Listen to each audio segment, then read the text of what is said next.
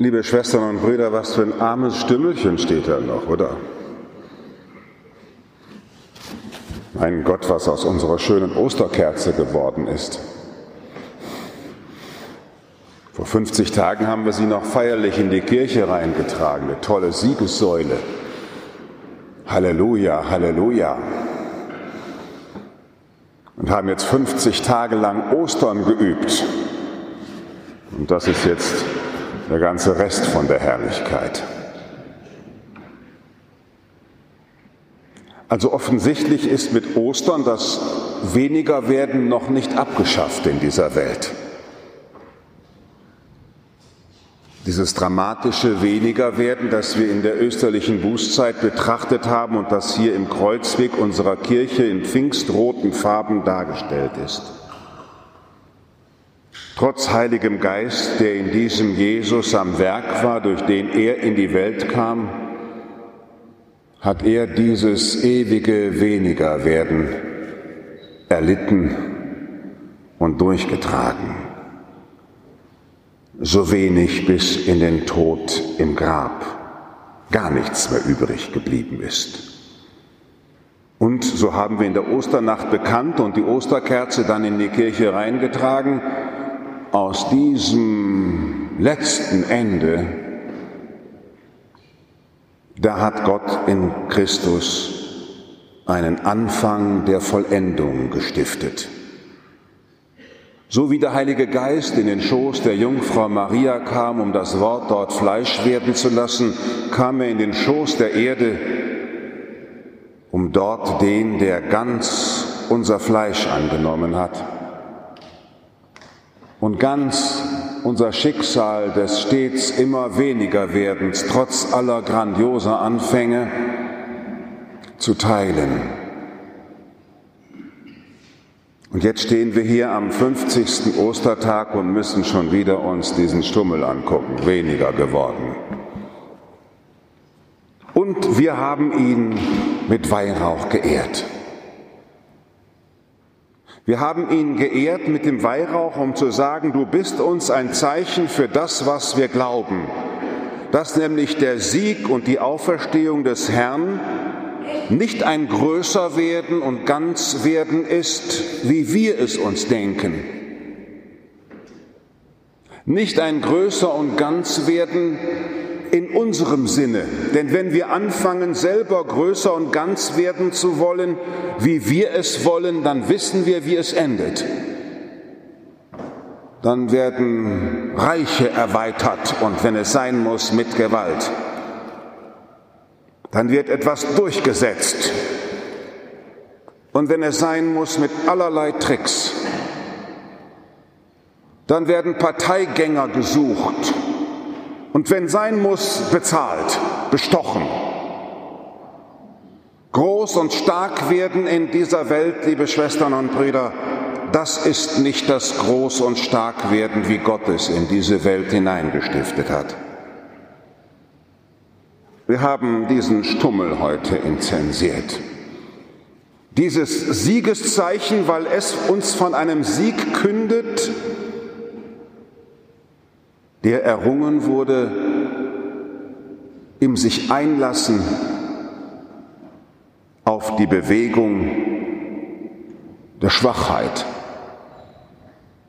Zu wem ist der Herr noch einmal gegangen? Können wir uns erinnern in den Evangelien, zu wem suchte er den Weg?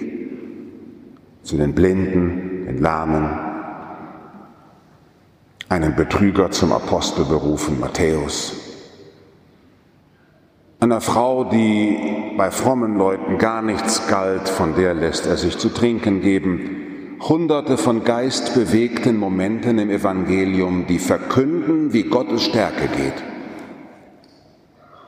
Dem Schwachen nahe kommen und ihn erinnern im besten Sinne des Wortes, ihn in das Innerste führen und zu sagen, du kannst doch sehen, auch wenn äußerlich du blind bist. Du kannst in Bewegung bringen, auch wenn du äußerlich gesehen lahm bist. Du kannst sprechen, auch wenn von außen gesehen du stumm bist. Du hast etwas zu sagen. weil in dir Gottes Reich lebendig ist. Reich Gottes ist Wertschätzung des Einzelnen als Kreativitätsagentur des Heiligen Geistes. Dieses Christliche des Abendlandes ist ins Grundgesetz eingegossen worden in dem Wort Würde. Und Würde sagt nichts anderes, als dass jedem Mensch gewürdigt ist. Nicht sich selbst gegeben hat, was er ist, sondern dass er gewürdigt wurde, weil er das Siegel des Heiligen Geistes trägt. Bam! Du bist jetzt Gottes Kind. Und niemand hat das Recht, dich anders zu sehen. Diese Siegelung jeder menschlichen Kreatur und am Ende dieses Siegel, das die ganze Schöpfung trägt. Du bist von Gott geschaffen.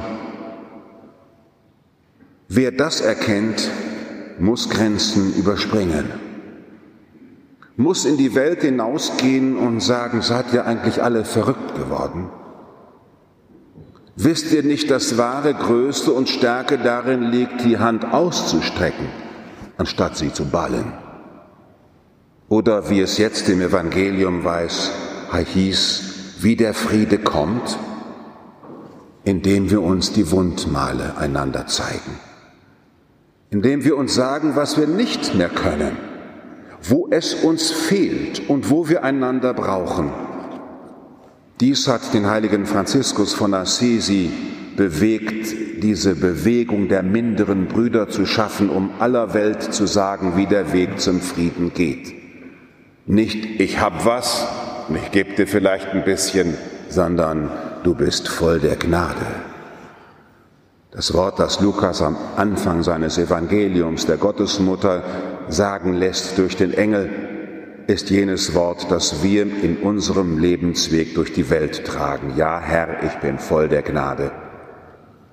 Und wenn auch alles, was die Augen mir zeigen, dagegen zu sprechen scheint, du wirst in mir es auferstehen lassen. Diese Hoffnung, dieser Glaube und diese Zuversicht, dass ich voll der Gnade bin, um anderen zu verkünden, was sie sind voll der Gnade. Darum haben wir den Franziskus-Treff geöffnet heute Morgen an diesem Tag. Keiner ist so arm und verloren, dass er nicht ein von Gott gefundener bleibt. Darum sammeln wir heute in der Kollekte für das Werk Renovabis, was, weil wir in den Ländern Osteuropas weit über die Ukraine hinaus, die wir heute sehen, in vielen Ländern Osteuropas Menschen verkünden wollen. Ihr seid voll der Gnade.